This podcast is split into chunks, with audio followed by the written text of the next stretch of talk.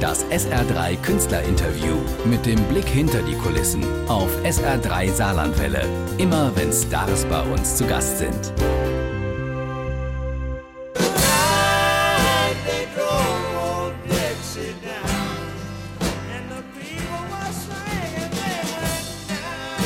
Night They Drove Old Dixie Down am Tag, als Conny Kramer starb. Und das war die Originalversion. Und äh, wenn Sie den Hit mit Joan Baez im Ohr haben, äh, die hat es nicht geschrieben. Dieses Original ist Teil eines ganz besonderen Musikprogramms. Eines, das Sie normalerweise gar nicht im Radio hören, sondern in der Konzerthalle. Und zwar jeden Abend, bevor Niedeckens Bab die Bühne betreten und der Programmgestalter ist anwesend. Wolfgang Niedecken. Jawohl. Grüß dich. Hallo. Hallo. Äh, während in der Halle das so nebenbei läuft, man noch irgendwie mit dem Nebenmann ja. plaudert, sich ein Bier holt, äh, haben wir hier im Radio jetzt mal Ruhe für diese Musik, bevor Bab äh, als Band übernimmt, The Band, ja. die das hier gespielt hat. Äh, hat Bob Dylan lange begleitet? Ja, das ist äh, eine ganz, ganz wichtige Band, die, die damals auch wirklich nochmal bewusst gemacht hat, worum es eigentlich in der Musik geht. Das war ja die Zeit, wo alles psychedelisch sein musste und alles, wo, wo gegniedelt wurde auf der Gitarre und es konnte nicht psychedelisch genug sein. Mhm. Also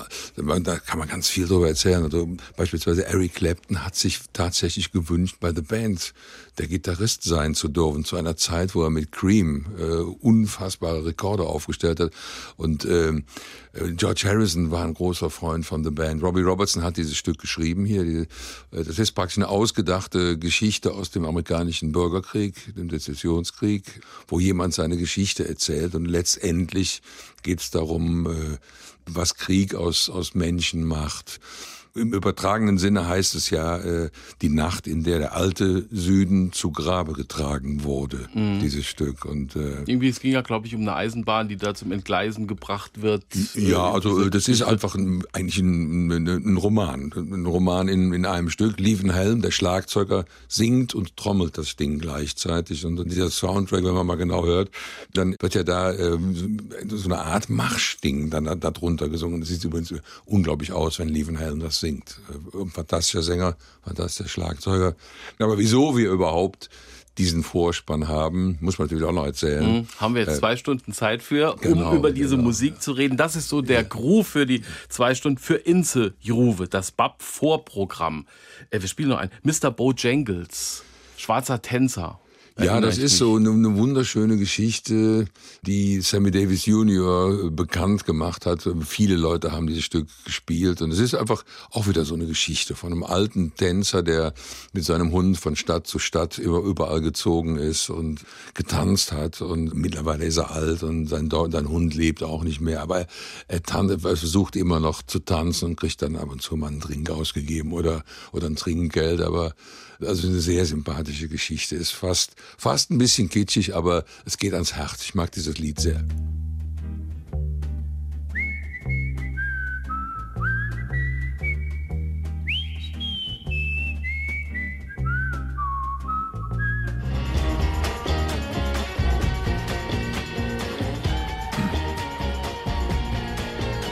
Das ist Musik die vor dem Bab-Auftritt laufen wird. Einlassmusik für Inze Jeruve, zusammengestellt von Wolfgang Niedecken. Wolfgang, es geht um, um Mississippi, um New Orleans, um die US-Südstaaten in deinem Programm. Ja, ja. Alles Titel, die so einen Bezug dazu haben. Ja, aus dem ganz einfachen Grund, weil ich dieses äh, Soloalbum, äh, dieses Familienalbum mit dem Untertitel Rein rassische Straußeköter in, in New Orleans aufgenommen habe das hat mich schon sehr, sehr stark beeinflusst. Also ich wollte das immer schon seit 2012, seit ich dieses zusammen Album in Woodstock aufgenommen hatte, mit, mit der fast der gleichen Musiker-Crew, äh, äh, mit der wir dann schließlich auch nach New Orleans gegangen sind. Die haben mir immer davon erzählt, wie toll das da ist, wie die Stadt Musik atmet, Musik lebt der ideale Monat war äh, natürlich Mai. Und dann haben wir immer geguckt, wann ist dann, wann, wann haben wir da mal bei uns mit Pap äh, im Mai nichts zu tun. Und im vorigen Jahr war es dann so. Dann haben wir es gemacht und das wir, ist so der Groove und die Musik, die da auch irgendwie, ja, irgendwie also, äh, mitschwingt. beeinflussen lassen. Also wir fangen jetzt nicht an, äh, Cajun zu spielen. Also wir ändern das jetzt nicht dermaßen. Aber zum Beispiel ist, ist es so weit gegangen, dass wir uns dann auch entschieden haben, auf dieser Tour drei Bläser mitzunehmen. Weil das, was wir da aufgenommen haben, da sind schon reichlich Bläser auch bei. Und das jetzt auf der Bühne dann umzusetzen mit mit Synthesizern, mhm. hätten wir uns nicht wohlbar gefühlt. Soll also handgespielt sein. Das muss also. Äh, und deswegen habe ich mir lauter Stücke ausgesucht, die ich sehr mag und die auch irgendetwas mit dieser Gegend zu tun haben, die diese Gegend vielleicht auch musikalisch ein bisschen veranschaulichen kann. Mal ganz abgesehen davon, dass das Bühnenbild auch so ein bisschen so aussieht wie so ein New Orleans Ballsaal. Mhm, das war jetzt äh, Fortune Teller, äh, Robert Plant, mhm. der Led Zeppelin-Sänger und Country-Star Alison Krauss. Wie kamen die zusammen? Ähm, ja, das ist halt ein, ein, Stück, das der Alan Toussaint äh, komponiert hat. Ähm, ganz wichtiger Musiker aus New Orleans, äh, der auch viel für die Neville Brothers gearbeitet hat, der viel für die Band auch gearbeitet hat. Die ganzen Bläserarrangements für The Band hat Alan Toussaint geschrieben und dieses Stück hier ist eines seiner eigenen bekanntesten Stücke. So eine Kurzgeschichte eigentlich von einem Typ, der zur Wahrsagerin geht und die Wahrsagerin sagt, dass er mal sehr glücklich würde, weil er wird jetzt die, die, die richtige Frau, die wird er dann treffen und ja, gut, er, er trifft halt sie. Ne? Und irgendwann in der letzten Strophe stellt er dann fest, dass er jetzt gar nicht mehr dafür bezahlen muss, hm. wenn, wenn jemand für ihn in die Kristallkugel guckt. Wir reden über die Tourdaten. Morgen in einer Woche in Kempten geht's los am 29. Mai. Donnerstag in einer Woche Trier, die Arena am 31.05. Feiertag. Da gibt's auch Stehinnenraum für, für die Fans, die lieber so von innen äh, das Ganze erleben wollen. Und am 11.10. Saarlandhalle. Was passiert jetzt bis zur ersten Show? Ja, also wir proben in Kempten in dieser Big Box. Äh, das hat den großen Vorteil, dass wir da mit unserer eigenen Produktion arbeiten können. Also normalerweise machen wir das ja immer etwas anders, dass wir äh, erstmal die musikalischen Proben machen, dann irgendwo hin umziehen, wo wir dann in der Halle die Produktion mal testen, ob das so alles mit dem Licht und mit dem Ton und mit den Projektionen funktioniert. Diesmal haben wir gesagt, wir machen alles im gleichen Ding. Das hat den großen Vorteil, dass die Crew schon während der Zeit, wo wir proben, ähm, bestimmte Sachen checken kann. Gut, und das machen wir halt ähm, eigentlich so ein bisschen in der Diaspora, in, in Kempten.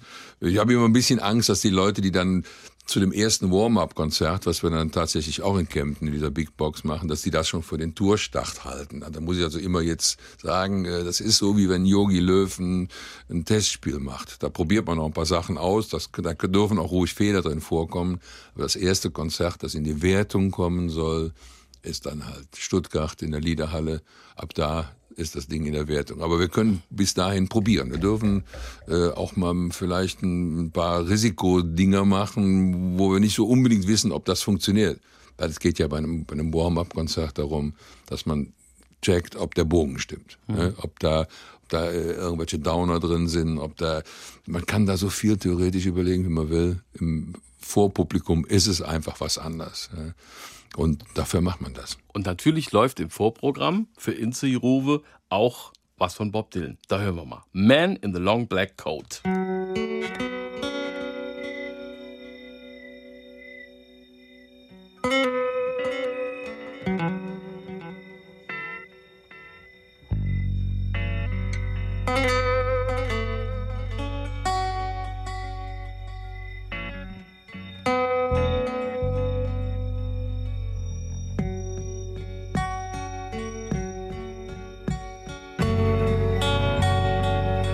Wolfgang Niedecken und das Programm für Inse Juve.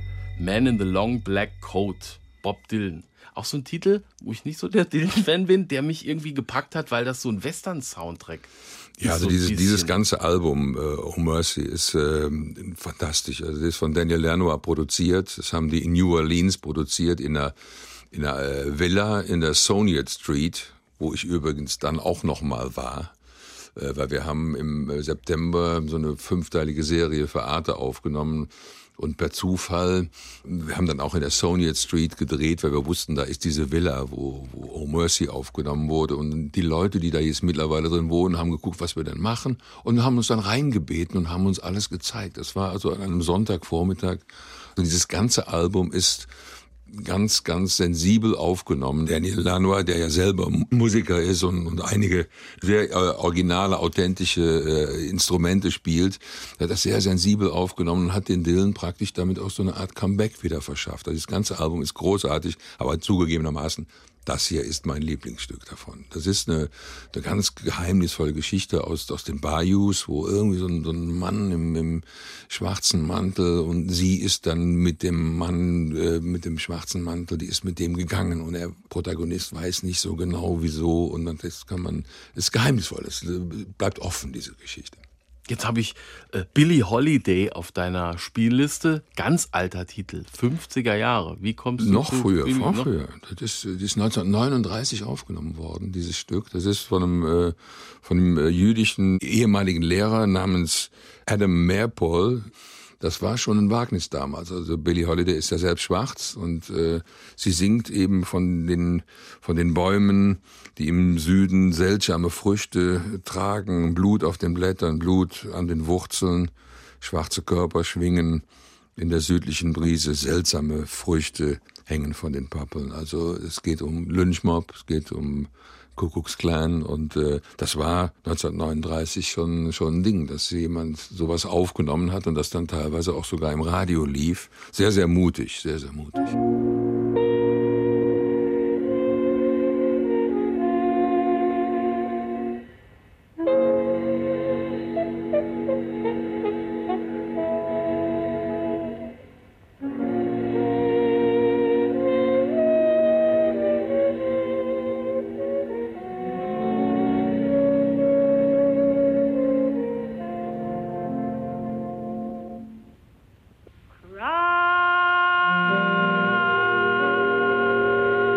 SH3 mit Wolfgang Niedecken und seinem Vorprogramm, bevor die Band kommt. Wolfgang, Billie Holiday grad. Äh, jetzt gleich habe ich BB King Blues. Äh, die Musik der Schwarzen in den Südstaaten, ohne Blues kein Rhythm and Blues und da ohne das kein äh, Rock'n'Roll und ohne das kein Bop. ganz sozusagen. genau. Ohne das die- würde ich hier nicht sitzen, Ja, beispielsweise. Genau. Ja, was, klar, ist, was ist der Blues? Der ist schwer, nicht immer so ohrwurmig. Was ist das für dich? Das ist eine, eine, eigentlich eine ganz, ganz äh, zunächst mal einfache Musik, in der Regel in diesem Zwölftakt-Schema, äh, aber es wird doch nicht immer unbedingt eingehalten. Es ist eine Musik, die eigentlich äh, aus Mali mit den, mit den Sklavenschiffen in die sogenannte neue Welt gekommen ist und sich da vermischt hat, eigentlich mit den, teilweise auch mit den, mit den Volksmusiken der Weißen und verschiedensten Ausformungen und natürlich im, in, in, der, in der Gegend, wo die ganzen Sklavenschiffe auch gelandet sind, also gerade New Orleans war ein riesen Sklavenumschlagplatz, wenn man es mal so sagen will, Sklavenmarkt und äh, da hat sich das natürlich sehr stark entwickeln können, wobei es natürlich für die schwarzen Musiker schwer war, überhaupt vor eine breite Öffentlichkeit zu treten, weil es waren ja Rassengesetze. Die, die Rassentrennung war noch bis 1964, muss ich mir vorstellen. Natürlich ist es, ist es milder geworden aus der Zeit, wo die Sklaverei dann noch erlaubt war, hat sich natürlich dann vieles geändert. Ihr habt ja auch zwei Versionen, eine schwarze Hitparade, eine ja, weiße und ja, dasselbe ja, Lied von einem schwarzen und einem weißen. ja, Äh, Blues ja oft auch sehr langsam und traurig. Jetzt BB King, Let the Good Times Roll, hat ein bisschen Zug. Ja, B.B. King ist auch so ein, wie wir sagen, das ist eher so ein, so ein, so ein fröhlicherer Blues-Gitarrist, der also auch gerade auch als, als Gitarrist äh, Maßstäbe gesetzt hat. Äh, Den habe ich auch im hohen Alter habe ich den noch erlebt, dass er nur noch im Sitzen spielen konnte in, in Bonn bei einem Konzert. Wunderbar. Ähm, Und den erkennt man auch direkt, dass er das ist. Und äh, muss zugeben, ähm, dieses Stück Let the Good Times Roll habe ich eigentlich erstmal wahrgenommen auf Jimi Hendrix Album äh, Electric Ladyland und erst einige Jahre später habe ich gemerkt, ach, da steht ja noch ein anderer Name dahinter. Das war dann B.B. King, aber diese, diese Version von Jimi Hendrix, die ist natürlich auch allererste Sahne, aber das hier ist die Originalversion.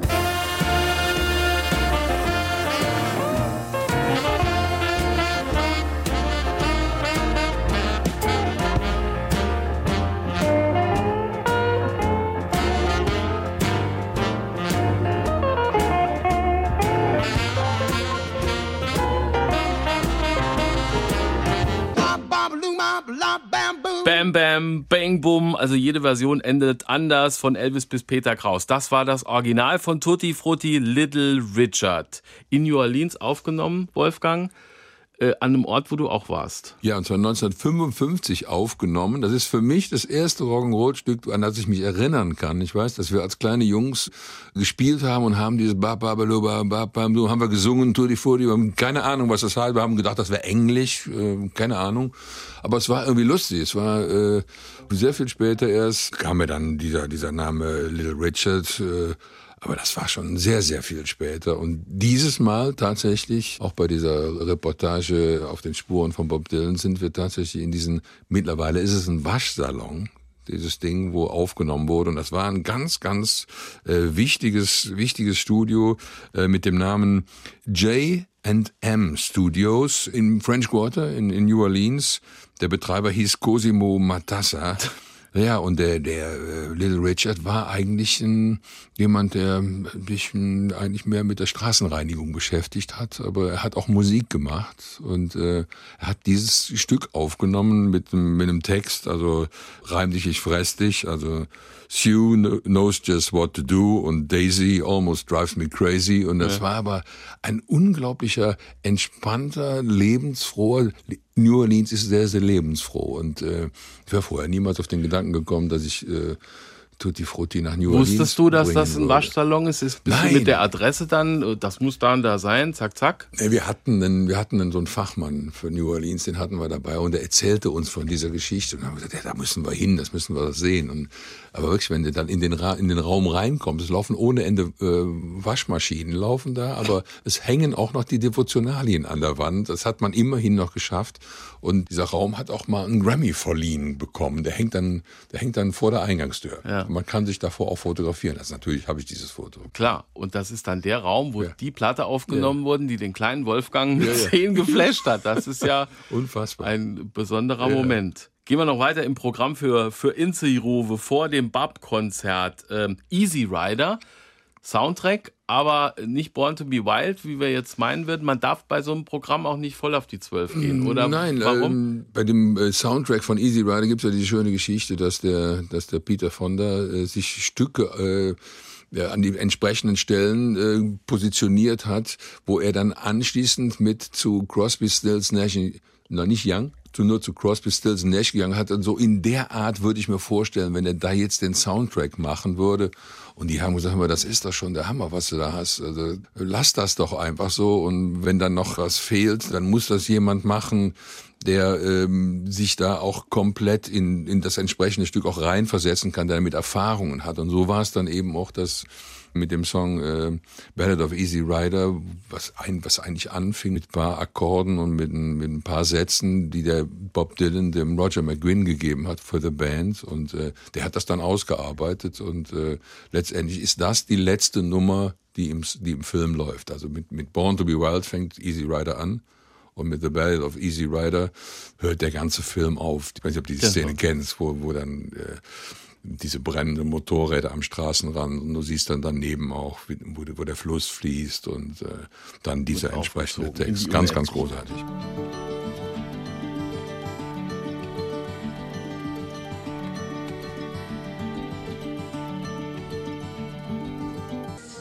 Für Inze Jeruwe die Musik vor dem Bab-Konzert, zusammengestellt von Wolfgang Niedecken. Es ist so ein bisschen wie früher das Mixtape, das man für Freunde aufgenommen genau, hat. Genau, Habe ich dir aufgenommen, läuft jetzt äh, vor dem Konzert und das sind so ein paar Entdeckungen, Songs, die im Fall von mir ich noch nie gehört habe. Ski von äh, Graham Parsons. Ja, also das ein ist wichtiger ein, äh, Mann. Ein ganz wichtiger Mann. Ohne, ohne Graham Parsons wäre wahrscheinlich äh, Keith Richard nicht unbedingt auf die Country-Musik gekommen. Er hatte denen damit vertraut gemacht, also Stücke wie Wild Horses von den Stones, sogar Honky Tonk Women oder You Got the Silver sind eindeutig äh, Graham Parsons beeinflusst. Er hat ihm das gezeigt, wie das geht, was da auch für eine Faszination hinterlegen kann. Leider ist der Mann äh, mit, mit 27 dann auch verstorben äh, an Heroin, also äh, Herointoter. Und äh, aber ganz, ganz schöne Lieder, die er auch selber geschrieben hat, äh, die viele Leute auch interpretiert haben. Und dieses ist hier mein Lieblingsstück. Äh, ich mache ein bisschen vom Text hier. Es hat ihm nichts ausgemacht, dass sie nicht besonders schön war, denn tief in seinem Herzen spürte er, dass sie die einzige war. Mann konnte die singen. Sie hatte Zuversicht und Vertrauen, Sie brachte alle Leute zum Singen und sie betete jede Nacht zu Gott im Himmel, indem sie Halleluja sang. Sie sind singend am Fluss entlang gegangen. Wunderschön. Schönes also das ist so ein schöner wunderschönes, äh, so kleine Miniatur. Also der, der ganze, der ganze Text ist so. Also es ist äh, sehr sensibel beschrieben und natürlich auch sehr, sehr musikalisch umgesetzt. Robbie Robertson ist der nächste, den haben wir schon gehört, als Kopf von The Band, aber auch solo. Einer, ja, also dich die Band ist ja auseinandergegangen äh, mit, mit dem großartigen Konzert The Last Waltz, was es auch im, im Kino ab und zu mal wieder zu sehen gibt. Äh, muss man sich auf jeden Fall im Kino ansehen. das letzte Äh, Konzert mitgefilmt ja, und mit fürs Scorsese Kino. hat das gemacht, muss man sich mal vorstellen. Als Scorsese noch sehr, sehr jung war und wenn man diesen Film übrigens sieht, äh, man wird älter, dann sieht man den auf einmal aus komplett anderen Blickwinkeln. Also ich verstehe das immer mehr, wieso Robbie Robertson irgendwann gesagt hat, es geht mit der Band nicht mehr. Die waren alle süchtig. Das waren mal- entweder sie waren äh, auf Drogen oder sie waren auf Alkohol, was ja auch eine Droge ist. Also die, das war, es ging irgendwie nicht mehr. Aber für den, für dieses Konzert äh, haben sie noch mal richtig alles abgefordert. Und hier dieses Stück hier ist halt von von seinem Soloalbum Storyville. Vielleicht muss man dazu wissen, dass Storyville das Rotlichtviertel in New Orleans war, was äh, extra dafür angerichtet war, damit das dann halt da stattfindet und im Rest der Stadt halt nicht. Und äh, Storyville hatte den großen Vorteil, dass da schwarze Musiker spielen konnten. Also die haben dann teilweise in den Bordellen haben die gespielt und äh, ganz viel Musikentwicklung hat da stattgefunden, bis dann irgendwann von den Bundesbehörden verfügt wurde, dass Storyville abgerissen werden muss. Ja, gegen den Willen des Stadtrats, aber es wurde dann wurde dann beendet und dann war die Prostitution wieder Gott weiß Dort, wo. wo sie ja, war, also ja. äh, so und ähm, ich- mir fällt immer dieser dieser Name äh, wenn, wenn das Stück läuft, da ist die Rede von einem Pork Pie Head. Das sind diese Hüte, die momentan auch gerade sehr, sehr äh, beliebt sind bei den jungen Musikern. Die sehen so aus wie, wie ein Schweinepastetenhut. Pork Pie Head. Go Back to the Woods, Robbie Robertson.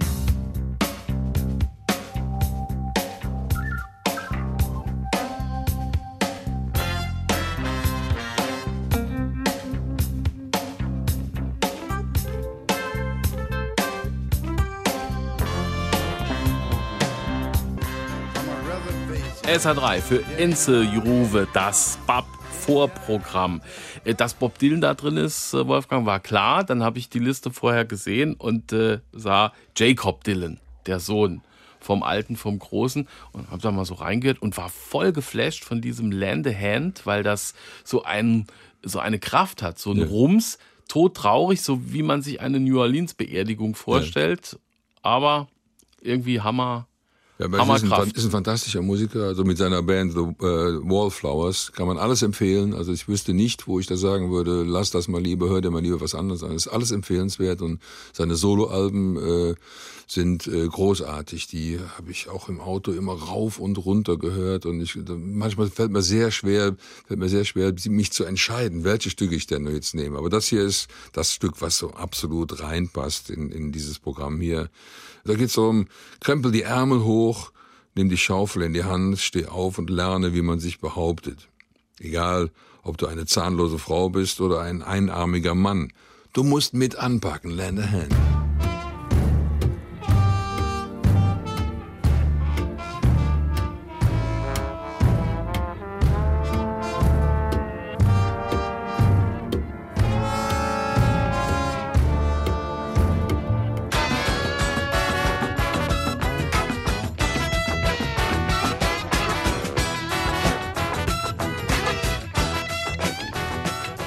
Die Band mit Life is a Carnival.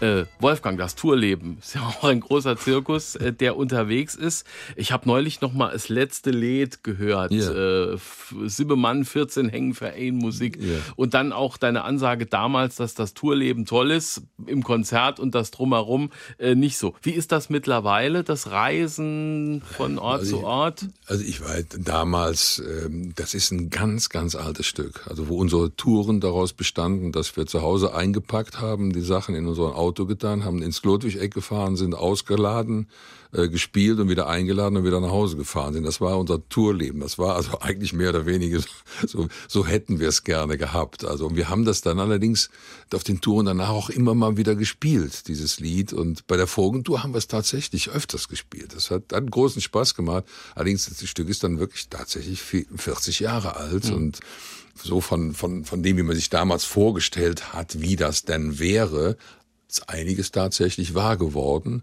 Ich bin nach wie vor immer sehr, sehr gerne auf Tour, weil man dann auch sieht, für welche Leute man spielt. Mhm. Äh, und man, man lernt sein Land auch kennen. Also jetzt mittlerweile ich weiß, wo ich in Saarbrücken bin. Ich, ich kenne die Leute hier. Ich weiß auch, wo ich in Kiel bin äh, oder in Zürich oder wo auch immer. Ich hätte dieses, dieses, dieses Land oder da, wo man Deutsch spricht, niemals so kennenlernen können, wenn ich nicht mit dieser Band unterwegs gewesen bin. Dafür bin ich sehr dankbar. Wie, wie läuft es organisatorisch? Schlaft ihr am Konzertort und am nächsten Morgen geht's weiter oder geht's nachts also weiter? Meistens, äh, meistens schlafen wir am Konzertort Manchmal gibt es Gründe, wieso es nicht geht, äh, weil je nachdem sind, äh, ist die Strecke zu lang bis zum nächsten Ort und dann fährt man in der Nacht noch irgendwo hin und dann schläft man da auf der Hälfte der Strecke und dann fährt man weiter und äh, manchmal hat man auch einen Nightliner, wo man sowieso im Bus pennt. Äh, ist immer anders. Also bei der nächsten Tour wird's, werden viele von uns mit dem Nightliner fahren und einige dann doch, die ein bisschen schneller am nächsten Ort wieder sein müssen, wie ich zum Beispiel, weil ich muss ja ab und zu auch Radio machen oder Interviews. Also ich muss unabhängig vom Tourbus sein. Mhm. Wann schreibst du das Logbuch, das du ja gerade auch als ja. richtiges Buch von der letzten mhm. Tour vorgestellt hast? Im das Auto? schreibe ich auf dem, auf dem Rücksitz vom Tourfahrt, also von unserem Tourfahrzeug.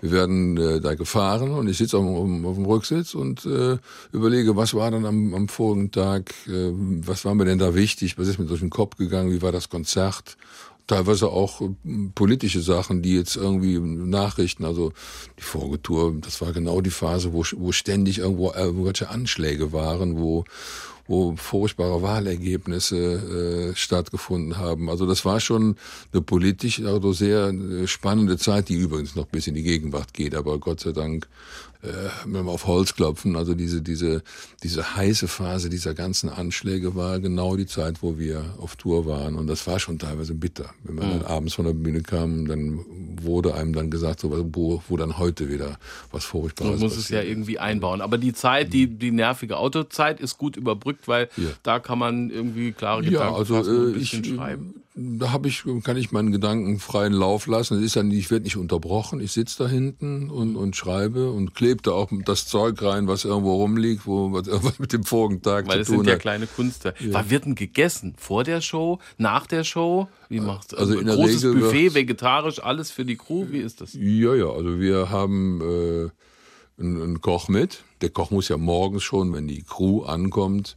muss er ja schon erstmal Frühstück machen in der Halle. Dann äh, die Crew schläft im Bus, dann kommen die Jungs an, dann frühstücken die und dann wird das ganze Zeug wieder aufgebaut. Wir kommen dann in der Regel so gegen vier an, machen Soundcheck und nach dem Soundcheck äh, gibt's dann für uns was zu essen, nicht zu nah am Konzert, weil wenn in diesem Verdauungszustand auf die Bühne gehen, ist nicht zu empfehlen, äh, dann äh, bewegt man sich nicht mehr flüssig. Das hat keinen Sinn. Außerdem wird sowieso leicht gekocht. Es wird keine schweren äh, Bratensoßen oder was. Das wird schon, wird schon immer mediterran vielleicht. Ja. Und also am Anfang bei den ersten Touren äh, war das, hat man das noch nicht so richtig im Griff. Dann äh, hat man in der Regel auch örtliches Catering und die haben sich natürlich immer alle unglaubliche Mühen gegeben, uns äh, ordentlich zu bewirten, dass wir das nur ja nie vergessen. Und dann war das teilweise so unfassbar lecker, dass man bis kurz, äh, bis kurz vor acht noch gegessen hat und dann auf die Bühne und das ist nicht gut. Also dann stehst du da und bist in diesem Verdauungszustand und äh, machst doch das eine oder andere Bäuerchen, hast aber überhaupt keine Lust, auf die Bühne zu laufen, weil du, es ist gerade, eigentlich musste ich mal gerade ein bisschen setzen, aber das muss man dann lernen. Wir spielen den nächsten von der für Inse Jove Spielliste, Joe Cocker.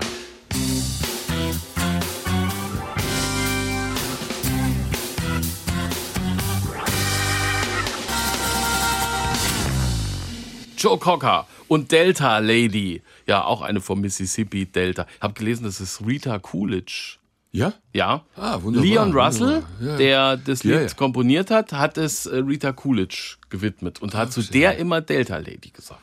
Ah, verstehe, verstehe. Ja, das ist ein bisschen zweideutig doch das Ganze. Ne? Ja. Also das war äh, die die äh, Mad Dogs and Englishmen Tour, die wo im Endeffekt Leon Russell mit Joe Cocker sie immer aneinander gerasselt hat. Das war am Schluss ein ziemliches Debakel diese Tour, aber ein sensationelles Album übrigens, Mad Dogs and Englishmen. Aber äh, auch ein toller toller Text und mein Joe Cocker liebe ich ja sowieso. Also das ist ja. Äh, Ihr habt doch gleiche Festivals gespielt. Ich meine ja, sogar hier in St. Wendel, oder? Gemacht. Wir haben eine ganze Tournee, eine Festivaltournee miteinander gemacht. Ein, ein absoluter Gentleman. Also hat mich auch sehr getroffen, als er gestorben ist. Wenn der in Deutschland war und irgendjemanden getroffen hat, sich immer nach mir erkundigt und äh, mich grüßen lassen. Und wenn wir uns dann getroffen haben, es war immer ganz, ganz innig. Ich habe den kennengelernt in New York.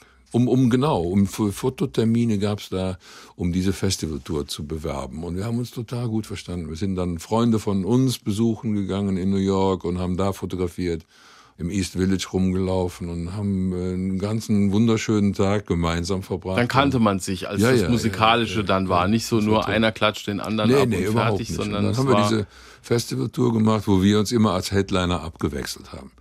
Und sein Management war ein bisschen clever als unseres, weil die haben immer in den Metropolen als Headliner und wir immer in, in der Provinz. Aber es war okay. Wir haben uns wunderbar verstanden. Wolfgang, dein Musikprogramm hier äh, bei SR3, Radiokollege, bist du ja jetzt schon Ja, seit genau, einiger ja, Zeit. ja. Äh, Songpoeten heißt die Sendung, einmal im Monat, der erste, glaube ich, äh, Dienstag Mhm. im Monat bei WDR 4. Wie ist das nach vielen Jahren, diese Seite des Mikrofons mit der anderen?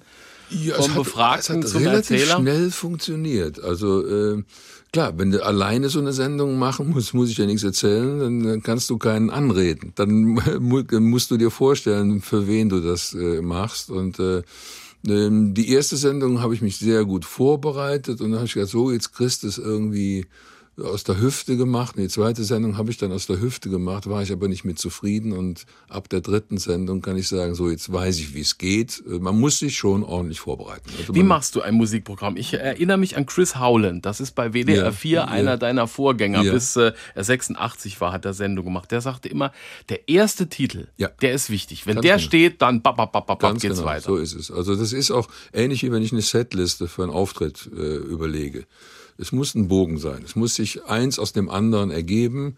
Du darfst keine äh, hektischen, äh, soll man sagen, Schnitte drin haben, Brüche oder so. Es sei denn, sie sind gezielt. Aber da musst du dann auch genau überlegen. Aber du kannst nicht wahnlos irgendwas hintereinander, irgendwelche Stücke, die du gut findest, die machst du dann mal und dann schon überlegen, wie kriegst du die Brücke hin, sondern es muss vorher überlegt sein. Du musst auch vor allen Dingen wissen, was du alles weglässt.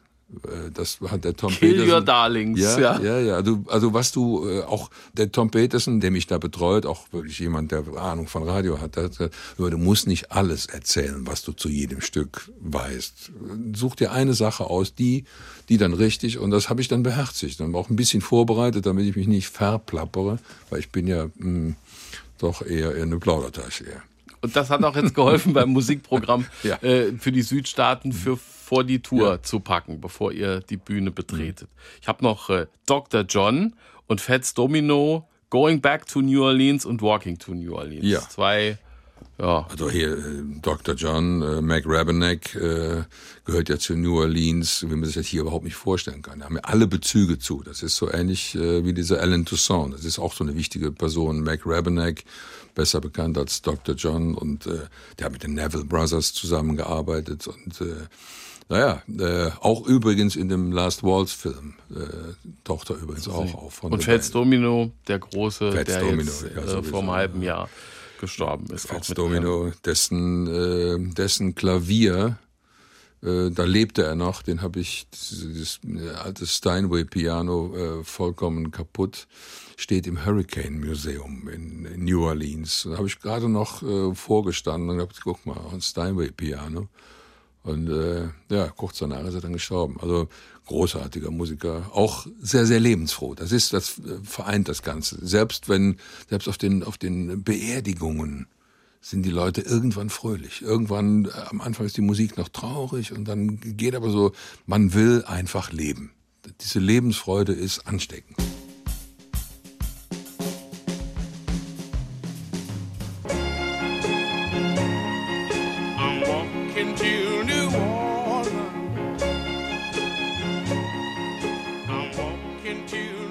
Für Inze Jove. Die Einlassmusik vor dem BAP-Konzert. CCR, Proud Mary haben wir schon gehört.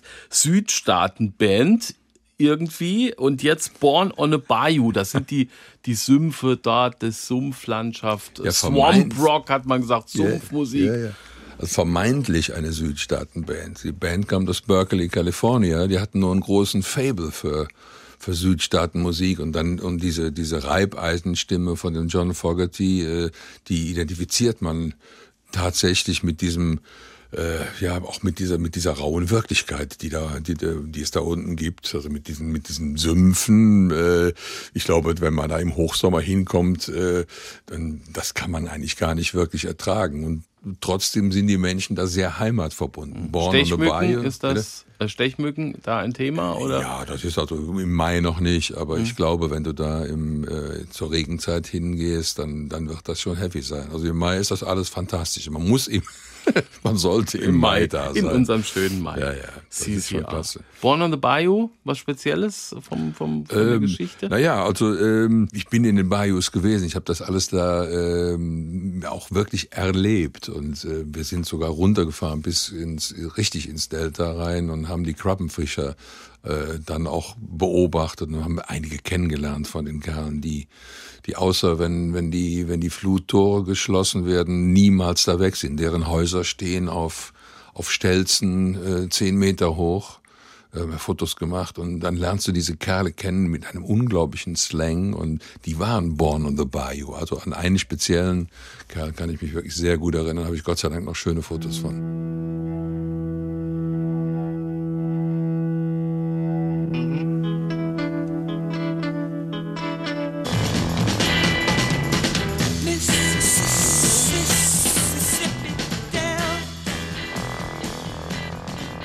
Und nochmal paddeln wir im Mississippi Delta das Südstaatenprogramm mit Wolfgang Niedecken. Hab geguckt, eine Stunde 19 Minuten Musik. Äh, Wir haben jetzt ein bisschen länger gequatscht. In der Halle kommt das alles so hintereinander weg. Äh, Und jetzt gleich kommt die Musik, wo ich annehme, da huldigt ihr äh, hinter der Bühne. Das, der Flight Case, das Altärchen, die drei Könige des Rock'n'Roll. Wie kamen die drei Könige nochmal zusammen? Das ist äh, Keith Richard, Bob Dylan und Ron Wood. Und es gibt noch den vierten Heiligen Dreikönig. Das ist Jack Nicholson, der auch ordentlich mitgefeiert hat, nämlich ähm, vor der Veranstaltung Live Aid in Philadelphia, wo diese drei Heiligen Könige dann äh, das Konzert beendet haben. Allerdings in einem Zustand, der ein bisschen vielleicht äh, diskussionswürdig wäre, aber es war Rock'n'Roll und das war für uns immer Kult. Dieses Foto hing bei uns immer im Proberaum und irgendwann haben wir gedacht, da, da muss ein Altar drumrum. Und dann haben wir dieses Flycase mitgenommen, diese Grappa-Flaschen und dann vor jedem Auftritt huldigen wir den vier heiligen drei Königen. Ja. So. Und dann mit einem kleinen Grappa. Oder gibt's einem- auch was anderes? Nee, nee, es gibt, äh, gut, die, die vorm Konzert nichts trinken, da kann man das schon faken. Das kann man auch, man kann auch was anderes trinken. Aber ähm, das sind eigentlich mehr oder weniger homöopathische Dosen. Also wir, wir bemengen uns geht da nur nicht. ums Huldigen. Es geht nur darum. Und da ist also fast wie so, ein bisschen Voodoo ist das tatsächlich dann auch schon. Also wir würden uns nicht wagen, auf die Bühne zu gehen, ohne zu huldigen. Also da ist irgendwas falsch. Das ist äh, kein gutes Grundgefühl. Und in diesem Jahr läuft großes Südstaatenorchester dann in die Halle vom Winde verweht. Das ganz großer Sound. Ja, gut, der Film läuft natürlich nicht mehr, nicht mehr unbedingt äh, wöchentlich im, im Fernsehen, äh, aber äh, man erinnert sich schon an dieses äh, Lied Taras Team. Tara ist dieses, dieses, dieses Herrenhaus, dieses Anwesen, äh, wo da alles drauf spielt, auch zur Zeit des Sezessionskriegs. Und das ist so eine, eine absolut bombastische Filmmusik. Da wird auch alle Register werden da gezückt.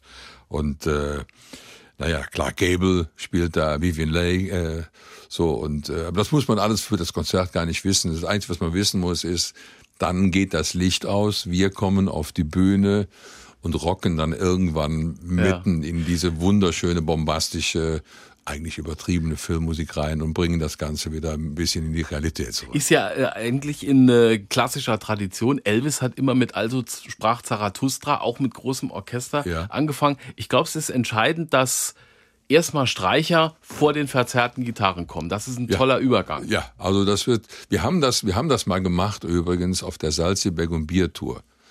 Äh, wenn du dich noch dran erinnern kannst, da haben wir immer Zara Leander, laufen lassen mit wunderbar. Ja, Ja. Und dann haben wir dann irgendwann in das wunderbar reingebrettert mit drei Wünsch frei. Ich will aber jetzt nicht zu viel verraten. Okay, wir sind gespannt. Morgen in einer Woche in Kempten geht's los. Niedeckens Bab, die Tour 2018.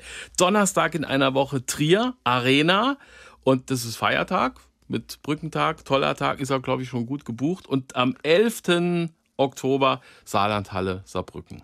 Ja, also ich, ich freue mich auf alles und äh, ja, äh, ich kann es eigentlich gar nicht erwarten, dass es endlich losgeht. Wolfgang, danke für die zwei Stunden. Wir haben natürlich noch ein bisschen Bab-Musik bis ran an die Nachrichten, aber den Künstler verabschieden wir zum Huldigen mit Vom Winde verweht. Ja, Dankeschön.